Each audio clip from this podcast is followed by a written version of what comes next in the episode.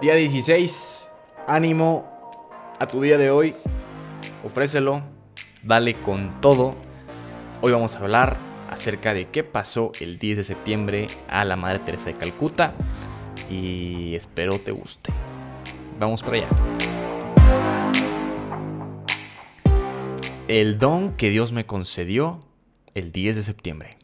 Con respecto a nuestra reflexión de ayer sobre la visión general de la Madre Teresa, recuerda que un evento clave que cambió todo fue la llamada dentro de la llamada, del 10 de septiembre, la experiencia de la sed que Jesús tiene de amor y de almas. Durante muchos años la Madre Teresa no habló de esta experiencia con nadie salvo con su director espiritual.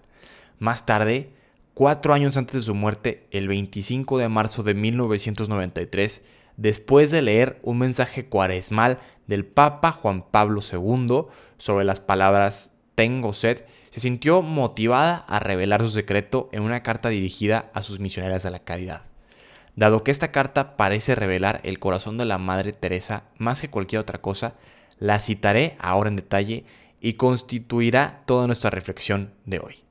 Aclaración importante, antes de leer esto, eh, si quieres lo, lo, que estés haciendo, detente un momento y ponte en el papel de que pues eres una de las misioneras de la caridad y que lees esta carta que te envía pues tu madre superiora. No.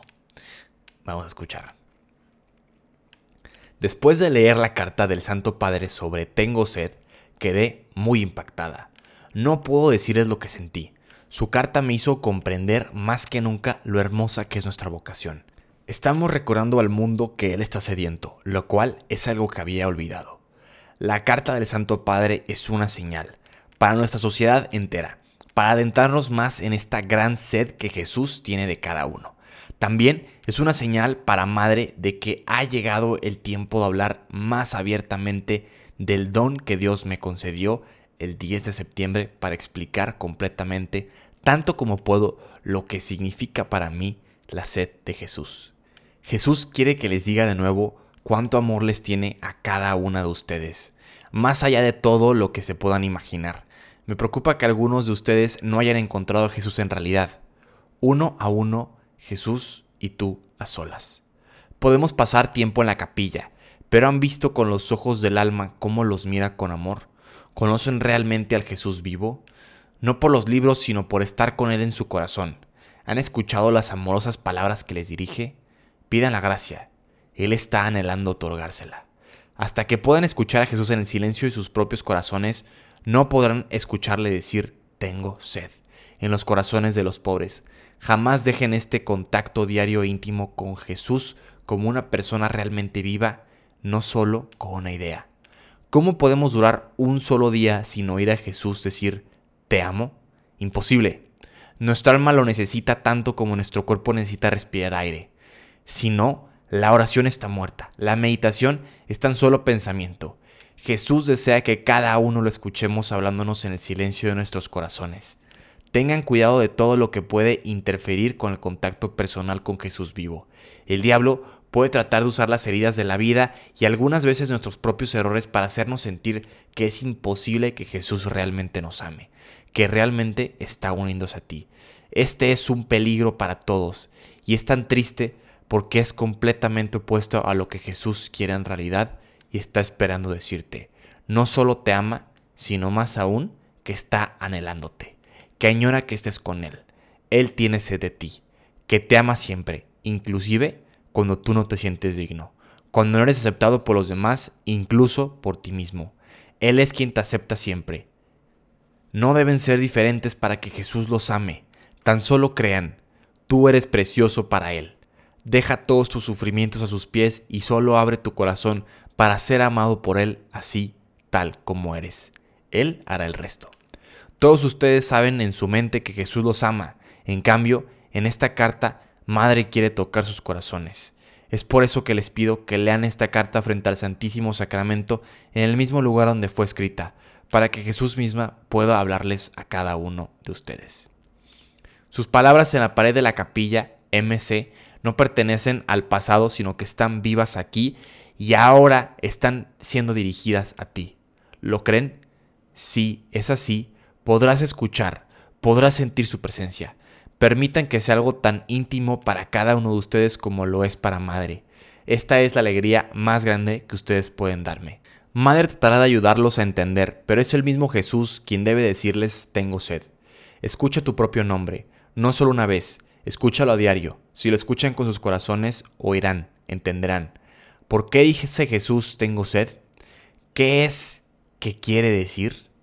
Algo tan difícil de explicar en palabras si has de recordar algo de la carta de madre, recuerda esto. Tengo sed es algo mucho más profundo que Jesús diciendo sencillamente te amo. Hasta que sepas en lo profundo que Jesús está sediento de ti, no puedes siquiera comenzar a saber qué quiere para ti o quién quiere que seas tú para Él. Nuestra Señora fue la primera persona que escuchó el clamor de Jesús tengo sed, junto con San Juan, y estoy segura que María Magdalena también puesto que ella estuvo ahí en el Calvario. Conoce qué tan real, qué tan profundo es su anhelo por ti y por los pobres. ¿Lo sabemos? ¿Lo sientes con ella? Pídele que te enseñe.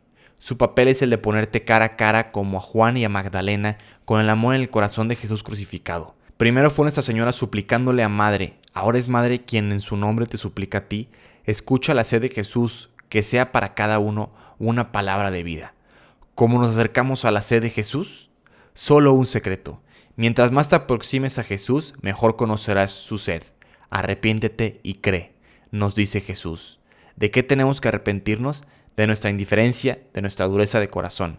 ¿Qué tenemos que creer? Que Jesús tiene sed aún ahora en nuestro corazón y en los pobres. Él conoce nuestra debilidad, quiere solamente nuestro amor, quiere solamente la oportunidad de amarte. Él no está atado por el tiempo. Cada vez que nos acerquemos a Él, nos asociamos con Nuestra Señora, con San Juan, con Magdalena. Escúchenlo, escuchen su propio nombre, y haz que mi alegría y la tuya sean completas.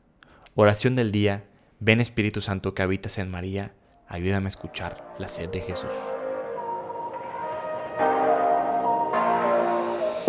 Bueno, como podemos ver, cuando dice Madre quiere que, está hablando en primera persona la Madre Teresa, entonces se refiere como yo quiero que. Nada más quiero hacer esa aclaración porque a veces como no se entiende. De por sí leyéndolo cuesta un poco, bueno, a mí me costó un poco como captar eso y te, hago la aclaración. Eh, algo que me gusta mucho este texto es la importancia del silencio en la oración, ¿no? Muchas veces, pues, a veces preguntamos cómo orar o, no entendemos cómo se hace pero hay veces que la oración consta de únicamente guardar silencio y contemplar. Y esa es la gran invitación que yo percibo de este día. Te mando un abrazo y nos vemos el día de mañana, día 17.